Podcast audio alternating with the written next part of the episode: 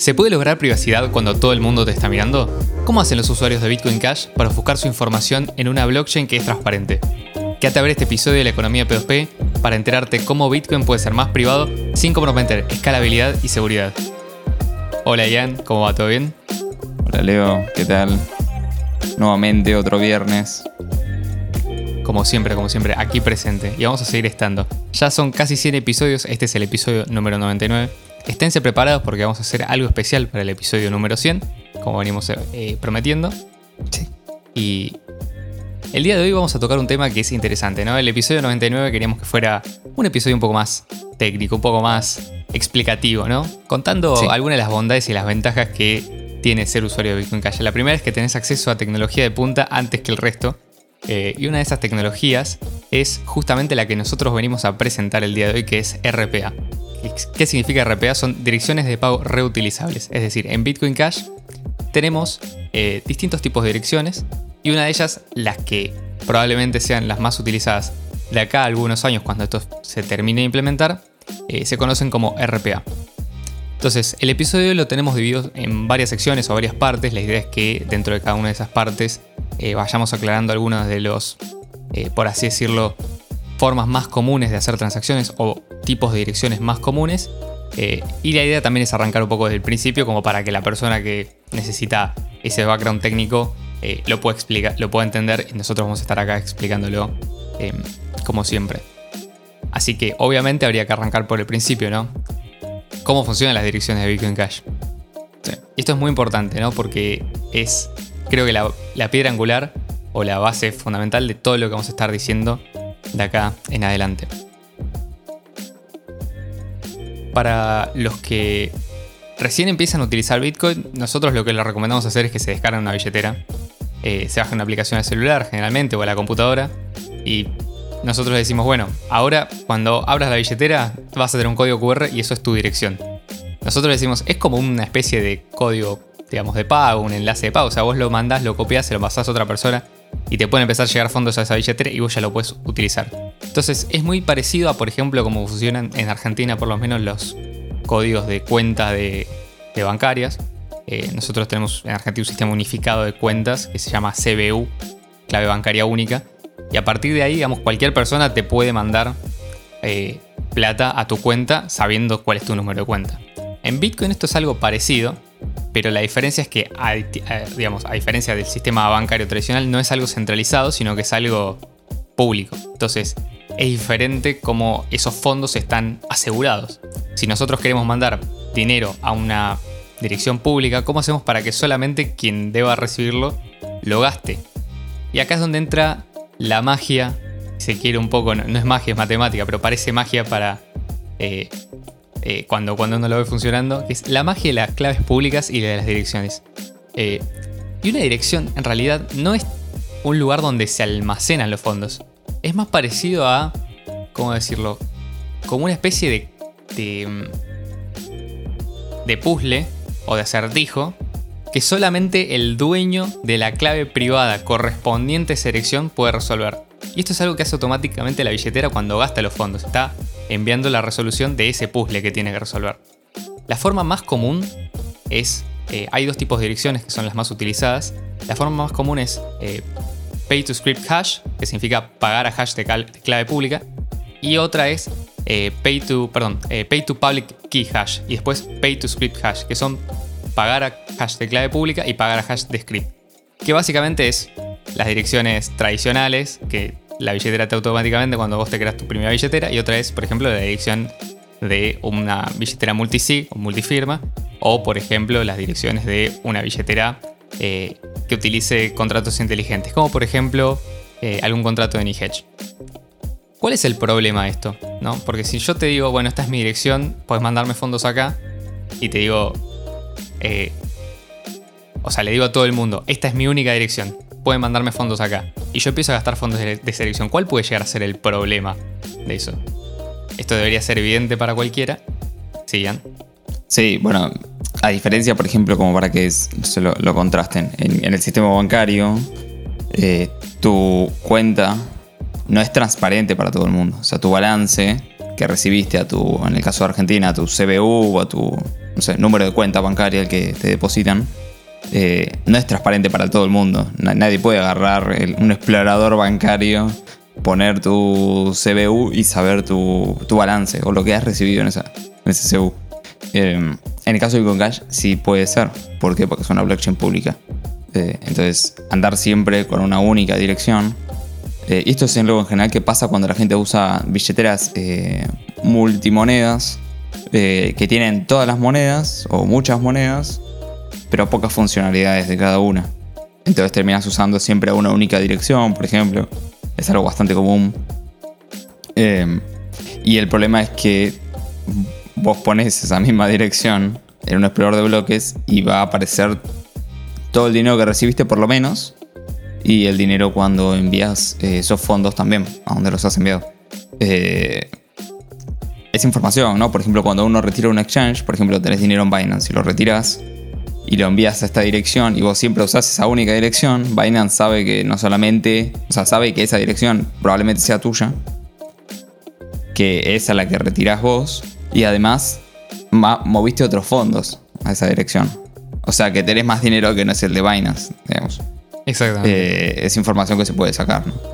Eh, entonces, por eso es, es importante eh, no reutilizar las direcciones. O sea, no siempre usar la misma, sino eh, irle campeando. Y esto es algo que no cambia absolutamente nada eh, a la experiencia de usuario. O sea, a, la experiencia de usuario es la misma. Simplemente vos mostrás un QR y o pasas una dirección y te envían. Pero a nivel privacidad es un, upgrade muy grande. Porque significa poder tener como si fuese múltiples eh, cuentas bancarias, pero todos los fondos asociados a una sola. O sea, vos todas las direcciones que generes de, tu cuenta, todas se van a recibir en tu misma cuenta. O sea, vos puedes generar infinitas o un número que tienda a infinito de direcciones eh, que cualquiera de todas esas no caducan, además. Cabe aclarar, no es que vos cuando generas otra, la anterior vence y deja de funcionar. No, sigue funcionando. Entonces vos puedes generar 10 direcciones distintas para 10 cosas distintas o una para cada vez que recibís, que eso es lo más común. Cada vez que recibís generas una dirección distinta. Em, y todos esos fondos igualmente te van a llegar a vos. Todos van a estar en tu control. No es que necesitas generar eh, billeteras distintas para, no, para poder generar direcciones distintas. Es todo bajo la misma billetera. Eh, esto es algo a diferencia de Ethereum. En Ethereum no se puede tener una dirección única por un modelo, que es el modelo de cuenta de Ethereum. tenemos un, video explicando eh, cómo funciona UTXO. Eh, lo pueden ir a ver. Y ahí explicamos también un poco el contraste contra el modelo de cuenta de Ethereum. Pero esto es algo, por ejemplo, que en Ethereum no se puede hacer. ¿no? Tener múltiples direcciones asociadas a una misma cuenta. Vos en Ethereum tenés una cuenta por dirección. ¿Por qué? Porque así se basa el funcionamiento de Ethereum. si no, no, no tendría sentido Ethereum. Eh, entonces vos ahí sí, si querés usar múltiples direcciones vas a tener que tener múltiples cuentas. No, va, a estar el balance todo junto en una sola cuenta. Eso es algo también que, vale aclarar. Entonces, en resumen, las direcciones están asociadas a las transacciones en la cadena de bloques. Entonces, si alguien rastrea el registro público, básicamente en un explorador de bloques, puede encontrar tu historial de transacciones, ¿no? Eh, sobre todo si vos declaras de alguna forma, como cuando retiras de un exchange, que esa dirección es tuya o muy probablemente sea tuya. Eh, entonces, lo que recomendamos es no reutilizar para no asociar esto a tu identidad. Eh, por ejemplo, cuando posteas una dirección en una red social y pedís, obviamente esa dirección es tuya. ¿no? Bueno, si además de, de pedir donaciones en las redes sociales, ¿no? La usás para retirar en Binance, por ejemplo, estás mezclando. O sea, el que tiene esa dirección puede ver cuánto dinero mueves. Porque obviamente es tu dirección. Ahí ya la certeza pasaría a ser mucho mayor. Eh, entonces estás mostrando, estás vinculando parte de tu historial financiero a esta dirección. Eh, inclusive eh, si tenés otras direcciones que la realidad es que la mayoría de billeteras, eh, sobre todo Bitcoin Cash, permiten esto de tener muchas direcciones. Eh, se pueden combinar, ¿no? Eh, y, esto. O sea, la, idea es siempre generar una distinta. no generar 5 y usar las 5, por ejemplo. No. Eh, sino ir generando siempre una distinta.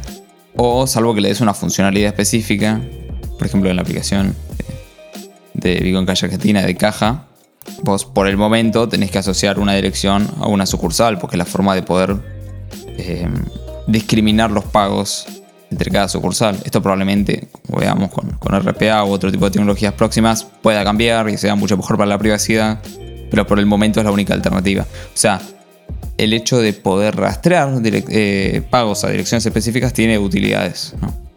Como por ejemplo saber el total de monedas en la cadena de bloques. Si vos totalizás eh, las monedas no gastadas, son todo, el dinero y están asociadas a direcciones. Eh, entonces sabes que no hay inflación extra o un bug con inflación. Em, al que le interesa tenemos un episodio que se llama ¿Por qué no Monero? Esa es una de las críticas que hacemos a Monero justamente. que no podés saber literalmente eh, cuántas monedas existen. Puedes hacer un cálculo, pero no tenés una certeza de que es así. Eh, esto es algo que es una bondad ser una de tener direcciones públicas, ¿no? Tienen ciertos usos puntuales, pero para el día a día, sobre todo a nivel personal, no recomendamos eh, no reutilizar direcciones. O sea, todo el tiempo crear una distinta.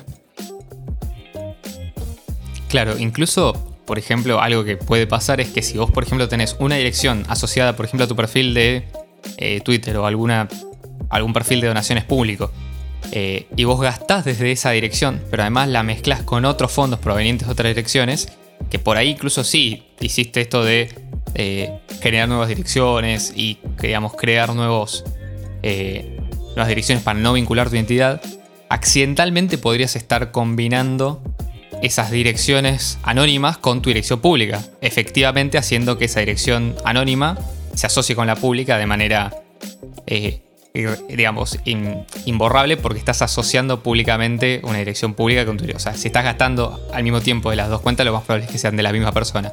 Esto es por una heurística, digamos, una, una forma de estudiar o hacer análisis de la cadena de bloques. Lo bueno es que esto tiene solución. En general, lo más recomendable es no tener una dirección reutilizable, o por ejemplo, al menos al día de hoy, donde no tenemos específicamente una solución eh, como automática, como la que vamos a escribir, más allá de generar nuevas direcciones de forma manual y hacerlo de manera interactiva, es decir, cada vez que yo quiero recibir fondos, enviar una nueva dirección a la persona que me los quiere enviar, o por ejemplo, cuando vas a pagarle a alguien, decirle, che, pasame una dirección. Hablando de esto, la mayoría de las billeteras eh, lo hacen de manera automática. Ni siquiera es que hay que ir a una pestaña especial y apretar el botón de generar una nueva dirección, sino que por defecto la mayoría de las billeteras de Bitcoin Cash cuando reciben una dirección no te la muestran más y te muestran siempre nuevas direcciones que no hayan recibido fondos previamente. Sí, pero hay algunas billeteras, por ejemplo la de Bitcoin.com, tenés que activarlo. Tenés que ir a la, sección de configuraciones, eh, preferencias, privacidad y desactivar todas las opciones. Hay una opción que es reutilizar siempre la misma dirección tenés que desactivarlo para que cada vez que toques recibir se genere una dirección distinta. Otra billetera como Selene Wallet, cuando recibiste genera, te genera una, una dirección nueva. Cada vez que recibís, no, no cada vez que tocas en recibir. O Electron Cash inclusive. Sí. Hablando de esto, creo que es bastante importante destacar que se está haciendo mucho trabajo. O sea, es como que al principio lo más común en Bitcoin era tener antes ni siquiera existían las billeteras con frase semilla, digamos. Existían simplemente las claves privadas que uno se las guardaba, generaba una dirección y a partir de ahí usaba siempre la misma dirección. Y cada vez que querías generar una dirección tenías que generarte una nueva clave privada y guardarla separada de la anterior. O sea, era un quilombo. Ahora, por suerte, eh, hay muchos avances al respecto. Y ya es cada vez más fácil mantener mejores prácticas de privacidad. Eh, lo bueno es que tenemos alternativas, ¿no? Y en Bitcoin Cash siempre tenemos alternativas. La primera, una de las que más recomiendo antes de pasar al tema de hoy, es utilizar Cash Fusion.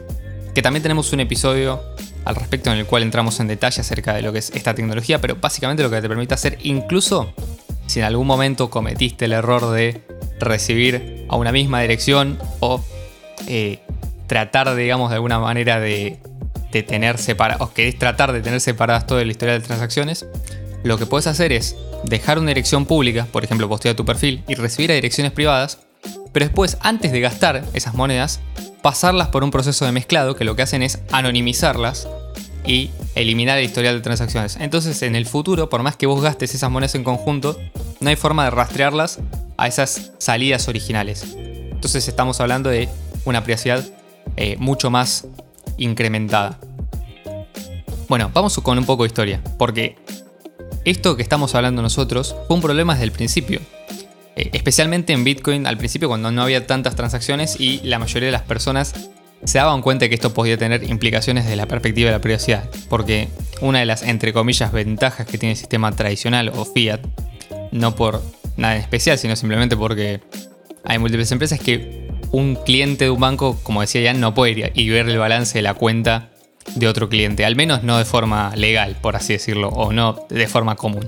En general, hay una especie de secreto bancario que protege hasta cierto punto, y obviamente esto depende exclusivamente de la confianza que vos le tengas a la entidad, eh, de la capacidad de ellos para resguardar esos datos.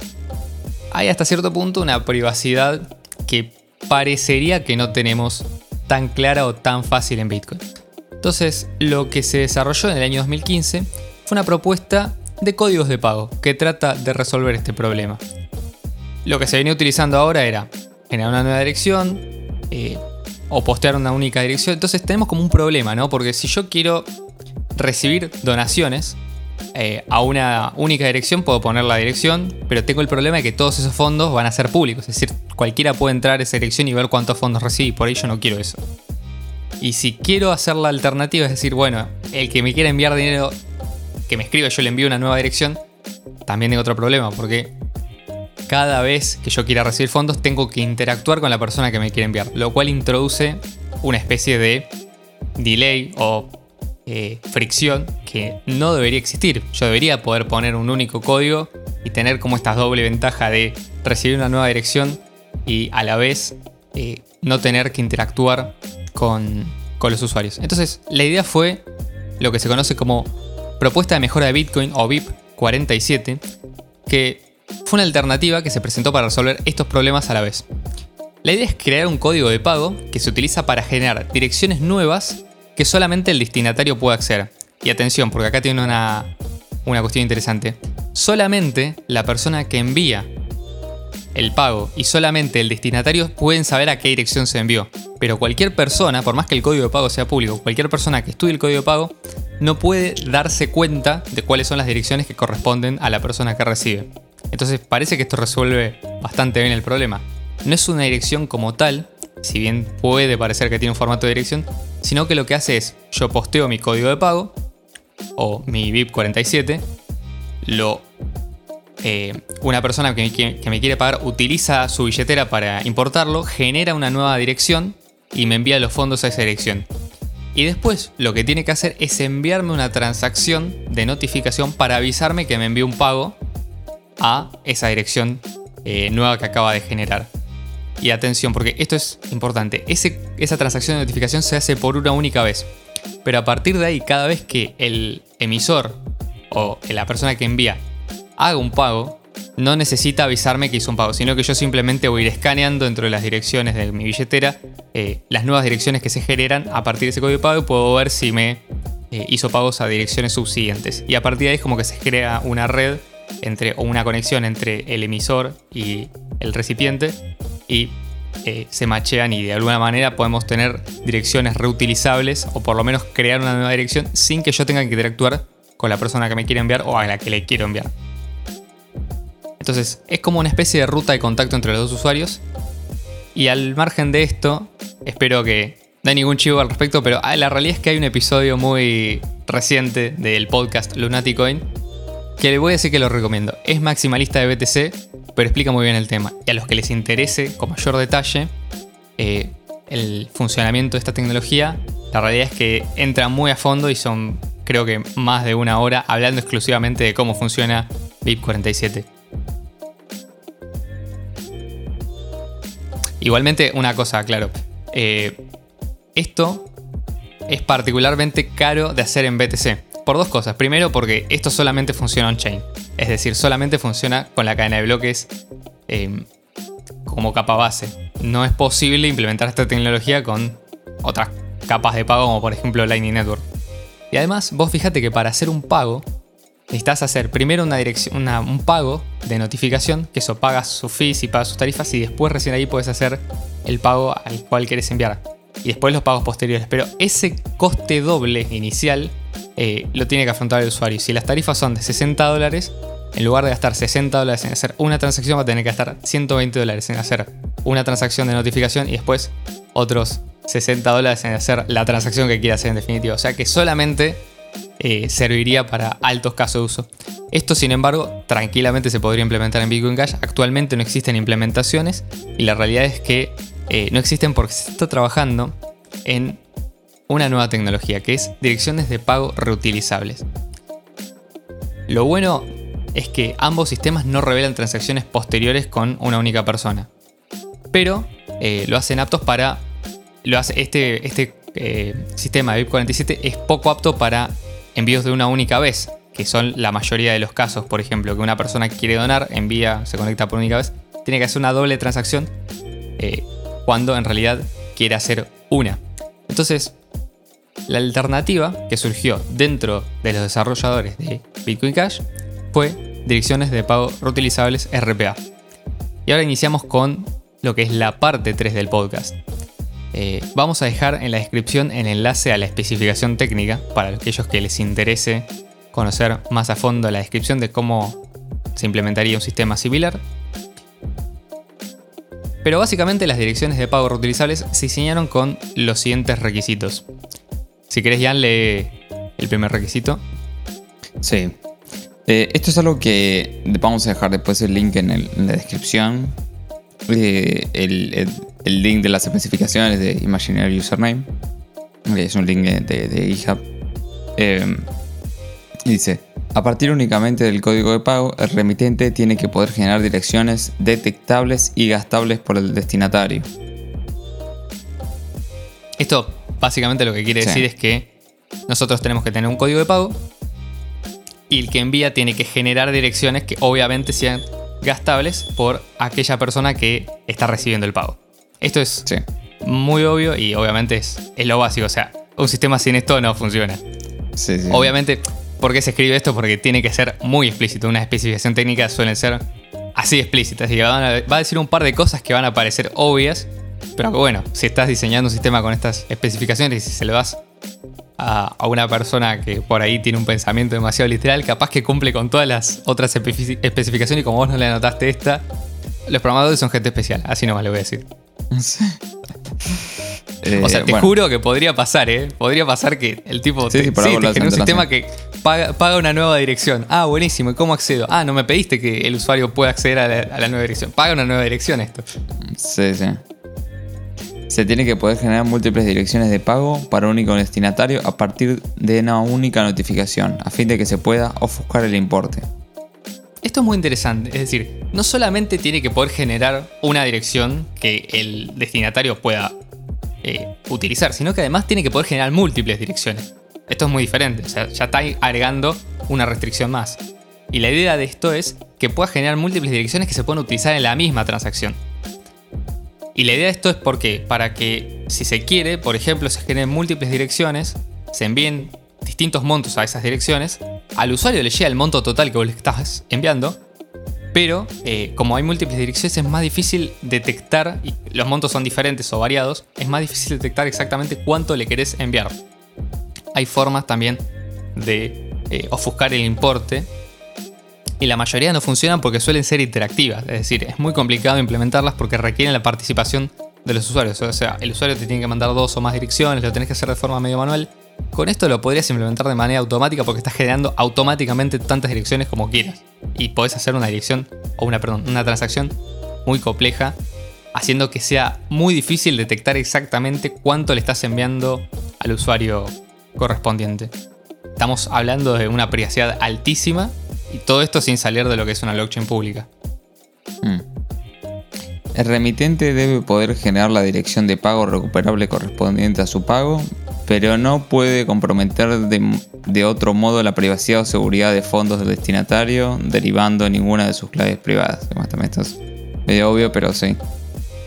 O sea, ¿qué significa esto? Que cuando el usuario que envía el pago genere las direcciones, no tiene que, tiene que poder generar direcciones que el, usuario, que el destinatario pueda gastar, pero no tiene que poder generar las claves privadas que le permiten a ese destinatario gastar esos fondos. Por una cuestión obvia, porque si le estás enviando pero vos te quedas con una clave, que te permite gastar esos fondos, realmente no le estás enviando nada, sino que te estás quedando con una llave que te permitiría, por ejemplo, robarle los fondos. Imaginémonos por un segundo que un sistema no tuviera esto y una tienda en línea decide implementar este sistema. Lo que terminaría pasando es que el usuario haría el pago, se quedaría con el producto y después se quedaría con los fondos porque tiene la clave privada que le permite acceder a esos fondos. Entonces, en este caso, lo lógico, lo obvio es que el, perdón, que el remitente, quien envía, no debe poder generar las claves privadas correspondientes a las direcciones que sí tiene que poder generar. Las transacciones deben tener un conjunto de anonimato razonable, donde las transacciones del receptor no sean fácilmente aislables en la cadena de bloques. Esto significa que estas transacciones no tienen que tener una característica muy diferente al estándar de las transacciones. Es decir, tiene que ser dentro de lo posible muy poco diferenciables de una transacción tradicional. Es decir, idealmente una transacción generada con un código de pago no debería, no debería ser diferente a una transacción en la cual simplemente el, remitente, perdón, el, destinatario le envió al remitente eh, una dirección y el remitente simplemente pagó esa dirección. Tiene que ser así de fácil. El receptor debe ser capaz de separar las claves utilizadas para generar y detectar direcciones de las claves utilizadas para gastar, que pueden estar desconectadas, para separar así los aspectos de privacidad y seguridad. Bien, ¿esto qué significa? Que las claves privadas tienen que, estar, que estar separadas o tienen que poder ser separadas de las claves públicas. Es decir, que el usuario que recibe los fondos no necesite tener en la computadora las mismas claves privadas que eh, junto con las claves públicas, sino que por ejemplo pueda tener las claves privadas por un lado, las claves públicas por otro, y así de alguna manera, por ejemplo, permitir cosas como eh, firmar fuera de línea o billeteras en frío. Esto es muy importante para las billeteras en frío, lógicamente. Si nosotros tenemos una Trezor y Trezor el día de mañana decide implementar algo como esto, tiene que poder ser utilizable eh, desde la Trezor y no requerir que, por ejemplo, las claves, las claves privadas estén en la computadora eh, desde la cual, por ejemplo, se gastan o que estén conectadas a Internet de alguna manera. Sí. Para seguir siendo compatible con los monederos ligeros, el sistema debe ser capaz de reducir el número de transacciones que el receptor debe detectar a un conjunto de todas las transacciones, incluso con un mayor número de transacciones. Esto tiene sentido si nosotros lo pensamos desde la perspectiva de Bitcoin Cash. Como lo que, no, lo que nosotros no podemos hacer si nosotros pensamos en un sistema escalable es pedirle al usuario, por ejemplo, que para escanear cuáles son las transacciones que les corresponden a él, que fueron enviados a nuevas direcciones, que el usuario inicialmente no sabe cuáles son, sino que tiene que de alguna manera descubrirlas, historias de transacciones, no podemos pretender que, por ejemplo, tenga una copia entera de la blockchain en su disco duro y que a partir de ahí genere esas o busque esas transacciones que le pertenecen, sino que eh, tiene que ser compatible con nodos ligeros, es decir, lo tengo que poder usar inclusive en un, celular o en un sistema que funcione con bajos recursos. Eh, entonces el sistema tiene que ser escalable y no solo funcionar con pocas transacciones. Si tengo pocas transacciones, capaz que sí me puedo descargar, no sé, 100 bloques de la, del historial de transacciones para analizarlos y ver si acá hay una transacción que me corresponde a mí, me la agrego a mi balance.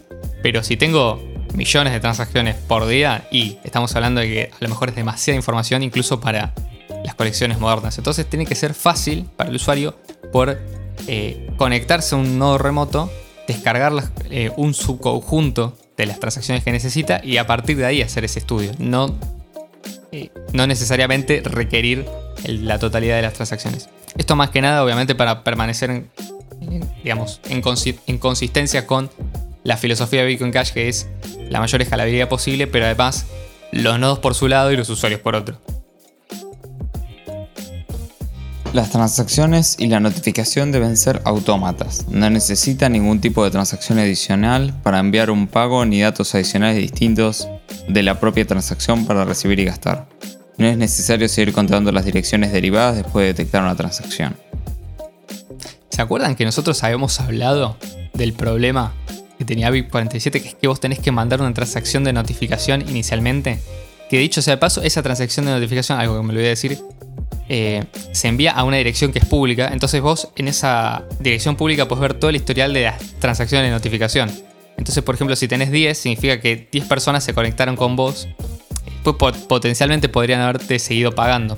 Pero esto resuelve, o por lo menos pretende resolver de forma definitiva el problema, entre comillas, de BIP47, que es generar, eh, no, no, depender de una, una, notificación de la transacción, sino que la transacción misma sea la, notificación que necesite el usuario. Esto también para evitar que el usuario lo tenga que hacer de forma offline, es decir, que la transacción de notificación se dé por afuera, en el caso de BIP47, y tenga que almacenarlo de forma separada o de alguna manera, digamos, mantener eso distinto de lo que es la SID.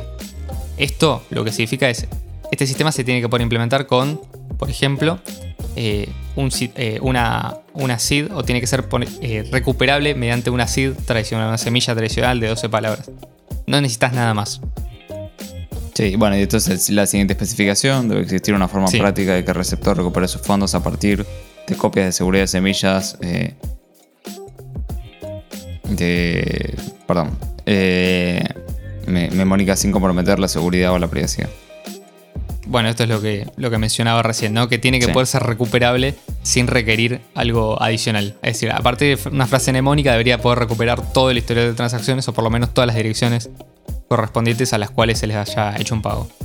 Sí, las direcciones multifirma deben ser compatibles tanto para el remitente como para el destinatario. Es decir, se tiene que poder utilizar no solamente con direcciones Pay to Public Key Hash, que son las más comunes, sino que además se tiene que poder utilizar con direcciones multifirma, que son tradicionalmente las Pay to Script Hash. Que son dos tipos de direcciones, dos tipos de scripts diferentes, es decir, son dos tipos de puzzles, pero en general eh, se utilizan eh, mucho más las Pay to Public Key Hash. Eh, las direcciones multifirma, si bien son comunes, no son tan utilizadas en Bitcoin Cash, pero este sistema debe soportarlas, porque hay casos de uso que obviamente las requieren. Sí. Las entradas y salidas eh, pueden estar en cualquier orden, por lo que la mezcla de monedas sin confianza se puede acomodar con flexibilidad. Eso también está bueno. Bueno, esto significa que no tiene que haber un requisito de ordenar de alguna manera las eh, monedas en las transacciones, es decir, los inputs y los outputs, sino que pueden estar en cualquier orden y no debería requerir eh, nada adicional. Sí. Dice, compatible con protocolos Op-Return que forman una parte importante del ecosistema Bitcoin Cash. La compatibilidad puede llevar a una baja adopción o a la fragmentación de los conjuntos de anonimato. Esto busca resolver otro problema que tenía eh, un sistema que llamaba BIP eh, Stealth, que, fue propuesto por Peter Todd y que está eh, en la especificación, pero lo que hace es incluir información adicional en el op return, es decir, genera en la transacción, agrega un, un código en op return. Esto tiene varios problemas. El primero es que lo hace muy evidente a otros que es un pago anónimo. Si bien es cierto que no puede al menos detectar. Qué raro, Peter. Peter todo haciendo algo que. no, no, pero ojo, no es, no es lo peor que ha hecho Peter Todd. Eh. No, no, yo sé, me, me, causa gracia. Pero está, está en todo. te haga un. Es como hace un. Es como que va a espiar y toca el timbre, ¿viste? Pero ¿cuál es el problema de esto? Es que utilizaba el op return y en Bitcoin Cash el op return se usa para otras cosas, además de eh, o sea, por ejemplo, en ese momento cuando salió la especificación de RPA, se utilizaba bastante lo que era eh, las, eh, los tokens SPL.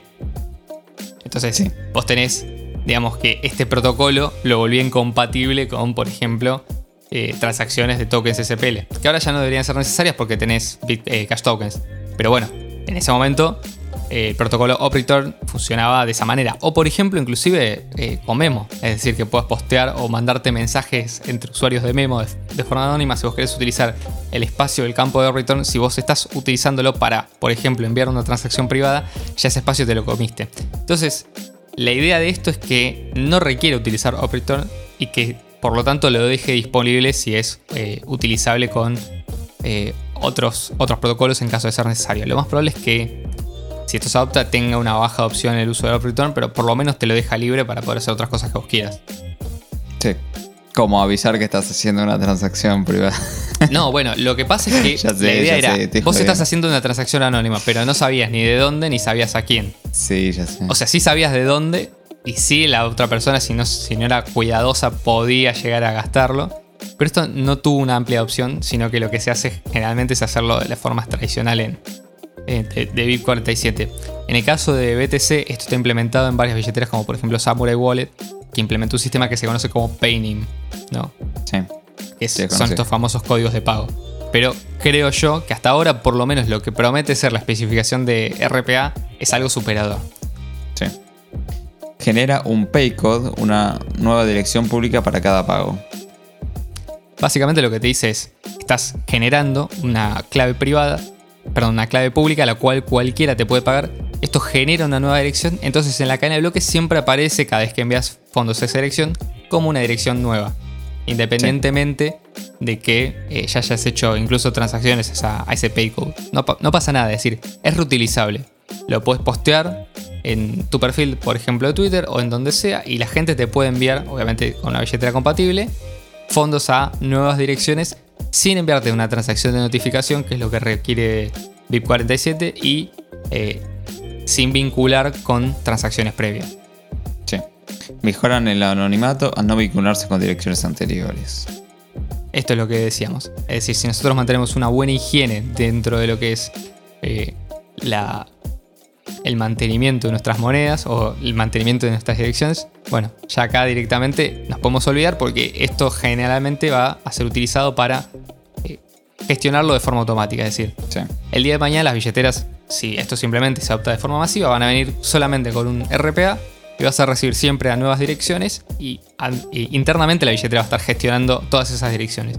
Vos simplemente vas a ocuparte de mantener tu código de pago expuesto para que la gente pueda enviarte pagos. Consulta, un- una, una cuenta de Bitcoin Cash podría tener múltiples RPAs, múltiples eh, códigos de pago. O sea, yo podría generar 10 códigos de pago. Al menos de lo que dice la especificación no habla nada en contra de eso. No Mm. debería ser difícil. Lo que no sé exactamente es si, por ejemplo, vos con, un solo, con una sola semilla podés generar múltiples códigos de pago si solamente se puede generar uno. Yo entendería que debería ser posible, pero al menos la especificación no dice nada de generar múltiples códigos de pago. Aunque justamente la idea es que por más que vos tengas todo el mismo código de pago, eh, Sí, sí, sí, ya sé, ya sé. no debería No, poder pero ser pensando Igual- en casos de uso. Mm. Bueno, hay un caso en el cual, por ejemplo, se me ocurre, esto podría ser eh, útil, ¿no? Es decir, cuando vos necesitas que dos personas que te hacen pagos a vos no puedan comunicarse y saber que ellos te hicieron dos pagos a vos. Sería medio ridículo, pero por ejemplo, se me ocurre, no sé, Binance te paga a una dirección RPA, por ejemplo, porque retiraste de Binance, entonces te genera una nueva dirección a la transacción. Pero conoce tu código de pago, sabe que es tuyo, está asociado a tu identidad. Entonces, otra persona, por ejemplo, tu banco, que funciona con Bitcoin Cash, por ejemplo, te paga con Bitcoin Cash. Haces un retiro de la cuenta de tu banco a Bitcoin Cash. Si estamos hablando de un futuro hipotético, esto no debería suceder porque vos serías tu propio banco, pero pongámosle. Pero por alguna razón, Binance eh, y tu banco cruzan datos. Y Claro. dicen, che, yo le pagué, no sé, 100 BCH a este RPA. Che, yo le pagué 1000 BCH a este RPA, pero me declaró como que solamente tenía, no sé, 500. Entonces ahí ya tenés un cruce de datos, porque ellos saben que pagaron a la misma, saben que pertenecen a la misma persona, y cruzaron los datos de esa manera. Eh, en ese caso sí serviría, por ejemplo, tener más de un RPA, uno para el banco, otro para. Pero bueno, es como que ya estamos llegando a un, a un límite mucho más. eh, más La alto. paranoia total, sí. La paranoia, exactamente. No, no, pero, Pero, por, por ejemplo, casos de uso Sí. para caja, en vez de asignar una dirección de Bitcoin Cash para cada sucursal, asignas un RPA para cada sucursal. Exacto. De ahí puedes discriminar Sí, los pagos sin perder privacidad. Sí, de hecho creo que como funciona RPA, eh, lo que hace es generar eh, una especie, digamos, de, de código interno dentro de la transacción que el usuario puede escanear y detectar y le asigna un valor. Eso podría incluso hacer como internamente subcuentas diferentes, pero bueno, habría que ver cómo, cómo se puede implementar. Pero me interesa para este tipo de casos de uso. Habría que hablar con los desarrolladores. Bueno, ahora vamos a hacer un anuncio respecto de esto. Pero más allá de eso, eh, habría que ver cómo se puede. cómo se puede implementar. Porque es un caso de uso válido también. Sí, sí. Bueno, eh, ya saliendo de un poco de las especificaciones, tenemos otro punto que es básicamente combinarlo con, con Kfusion. Esto es algo bastante obvio. Tenemos un episodio hablando de Kfusion, para quienes les interese. En el, de, en el mismo de inclusive mostramos una dirección de como para que se vea de qué se trata. Eh, y la verdad es que mezclando RPA, o sea, con Cash Fusion, eh, sostería igual o, de privado que Monero, ¿no? Por ejemplo. Sí. Eh, esta es una privacidad absoluta, prácticamente. Sí, sí, definitivamente. Incluso hasta en algunos casos podría hablarse de como mayor privacidad. Em, Monero tiene esto de direcciones que pagan de alguna manera a nuevas claves públicas. O sea, es como que funciona algo parecido a como funcionaría una dirección de Monero. Para los que usaron Monero me, me van a entender mejor. Pero la idea de Monero es no revelar o, revelar la mínima información necesaria para poder hacer la transacción. Acá estamos consiguiendo, sin la necesidad, digamos, de toda la criptografía extraña que tiene Monero, algo muy similar, sino, no incluso hasta en algunos casos superior, porque te da la ventaja de es más escalable. Es más escalable, exactamente. O sea, requiere una criptografía mucho más escalable, es decir, más, con menor eh, overhead por, por transacción. Las firmas son mucho más chicas, se genera mucho más rápido. Em, yo personalmente creo que esto tiene mucho que competirle a incluso otras criptomonedas anónimas, porque estamos hablando que esto se, mantiene por encima de Bitcoin mm. Cash, eh, es decir, por encima del diseño original, y además mantiene un montón de características deseables de la moneda, porque estamos hablando de una moneda que es escalable, con bajas tarifas, que puede ser utilizada por cualquier persona, y que esto es una tecnología que potencialmente podría implementarse en la mayoría de las billeteras. Sí, y aparte, imagínate mezclándolo con el DeFi, con Cash Token, porque esto te aplicaría para un Cash Token también. Sí, totalmente. Porque vos una máquina virtual de Bitcoin dirección... Exactamente, de RPA. Sí. Podrías tener el símil. Eh, interesante. Como finanzas, pero ofuscadas eh, y escalable, ¿no? Sobre Bitcoin Cash. Eh, bueno, ahora tenemos un poco el estado de la actualización, ¿no? aún está en fase alfa. O sea, estamos hablando de algo que. Igual, igual. Nosotros cuando. Si van a los primeros episodios, tenemos un episodio hablando. Creo que era la privacidad en animato en una economía P2P. Bueno, si no es el episodio número 2, 3, pegan el palo. Eh, y nosotros decíamos que Cash Fusion iba a llegar a teléfonos móviles. ¿no? Bueno, hoy tenés Cash Fusion en por lo menos dos aplicaciones móviles y hace un montón de meses que está disponible. O sea, es algo que lo decimos y dentro de unos meses existe. No es un hipotético. ¿No? O sea, es algo que se está trabajando literalmente ahora. Eh, se puede testear. Hay una versión para testear de, RPA en, en Electron Cache en la computadora. Eh, con eso lo testeamos. Eh, todavía le falta, pero la opción está. Sí, sí, le falta. Y de hecho, tiene, tiene dos cosas. Primero, está en alfa y el desarrollo estuvo parado mucho tiempo. O sea, estamos hablando de que esto es algo que la, idea por lo menos existe hace un par de añitos. O sea, han estado bastante lentos los desarrolladores en profundizarla. Pero además tiene otro tema que es requiere una infraestructura especial. Es decir, requiere que los nodos indexen la información que los usuarios necesitan para poder acceder a esas transacciones. Es decir, no va a funcionar con eh, los servidores de Fulcrum tal cual están ahora, sino que hay que crear un servidor especial para esto. Hace poco hizo un anuncio John Alfeogbal, que es uno de los principales desarrolladores, si no el principal desarrollador de la billetera Electron Cash. Te estoy hablando hace 5 días. Con la idea de que esto sea algo que se continúe, porque es una función necesaria para cualquier economía que busque eh, ser escalable.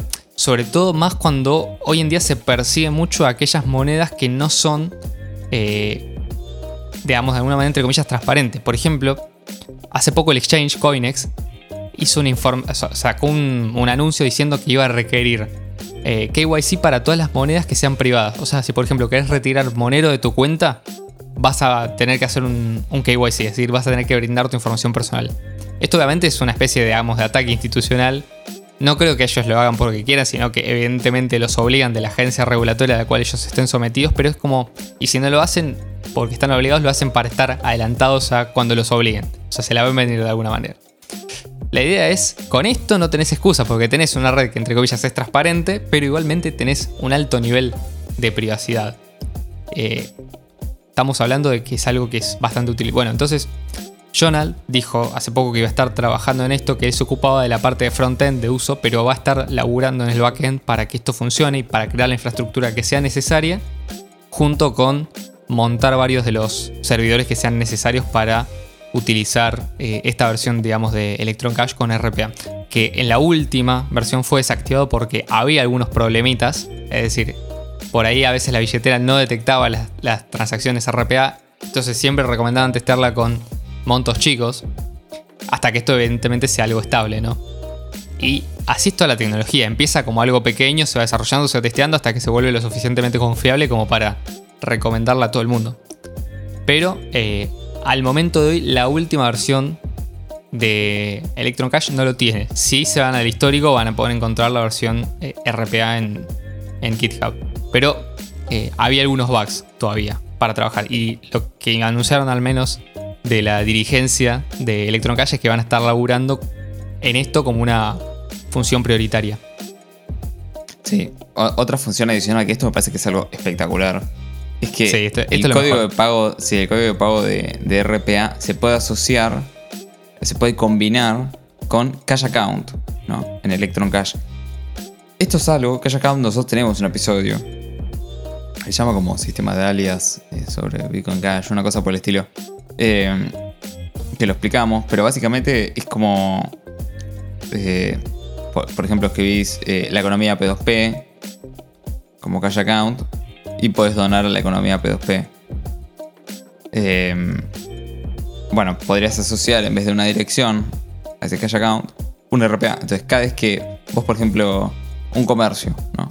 Se llama, la verdulería eh, la verdulería te dice simplemente paga el cash account la verdulería y me va a llegar a mí. Y, no tiene una dirección atrás del cash account, sino que tiene un RPA. Entonces cada vez que le pagan a, la verdulería, o arroba la verdulería si querés, le llega a él. Es una cosa increíble.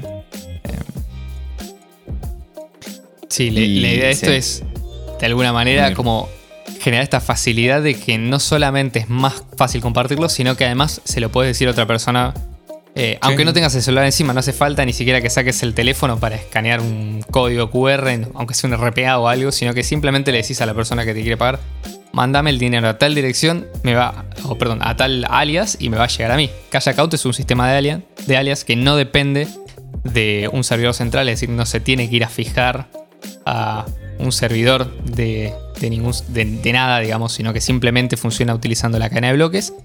Y este intercambio se da digamos, de forma eh, directa entre la cadena de bloques y la billetera. Entonces, puedes verificar que la persona a la cual le estás pagando es eh, quien dice ser. porque, o sea, si yo te digo mi, alias es tal y vos me pagas ese alias, yo ya sé que el dinero me va a llegar a mí y nadie lo puede falsificar. Es decir, salvo que se cree el mismo alias, pero va a tener un, número distinto al final.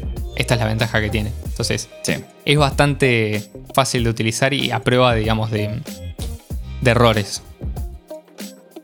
Sí.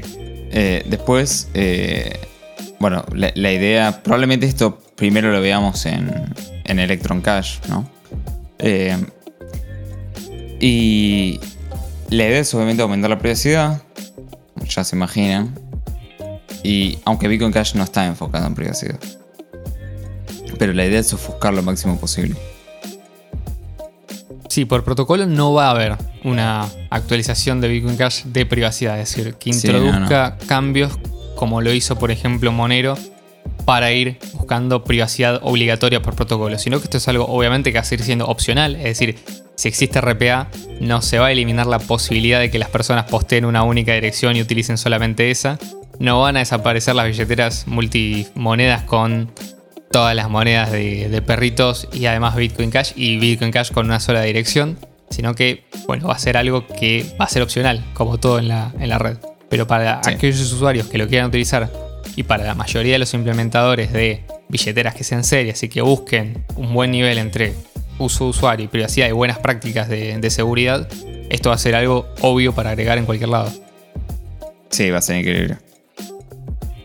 Eh, bueno, si lo integras con Cash Fusion, bueno, Cash Fusion, por ejemplo, te obliga a usar Tor, lo cual le agrega otra capa más de privacidad a todo. Eh, esto requiere servidores eh, puntuales, ¿no? Eh, obviamente esto lo van a seguir trabajando. Y bueno, obviamente van a tener que trabajar un rato más porque sigue estando en alfa. Lo que sí sería interesante es que, por ejemplo, las personas que les interesa esto y escuchan este episodio, se pueda meter en Raid en el, en el foro de RBTC, que es donde ocurre mucha de la información técnica eh, relacionada con, eh, con anuncios y demás, y digan, che, esto es algo que a mí me interesaría verlo. Porque muchas veces los desarrolladores lo que hacen es ver si hay interés o no en los que ellos están armando. Si no ven que hay un interés grande por, por ejemplo, transacciones privadas y utilizar, perdón, direcciones que sean reutilizables y de manera segura, ellos no lo van a hacer.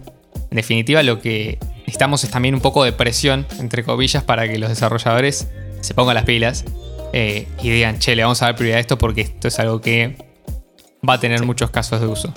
Sobre todo, más que nada por la necesidad específica de crear software que sea adaptado a esta funcionalidad nueva.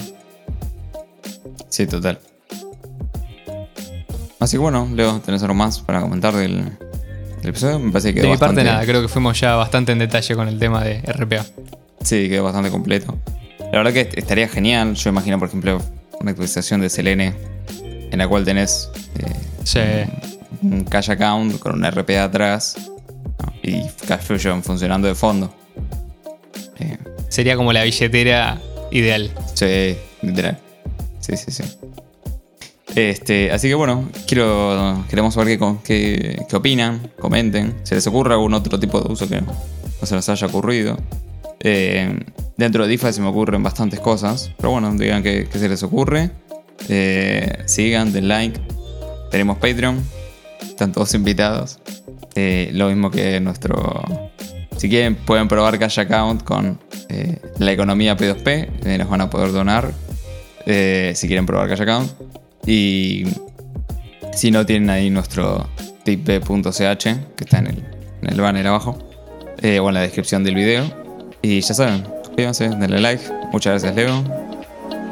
Gracias a vos, Ian, también. Y nos vemos eh, la semana que viene. Chao, chao.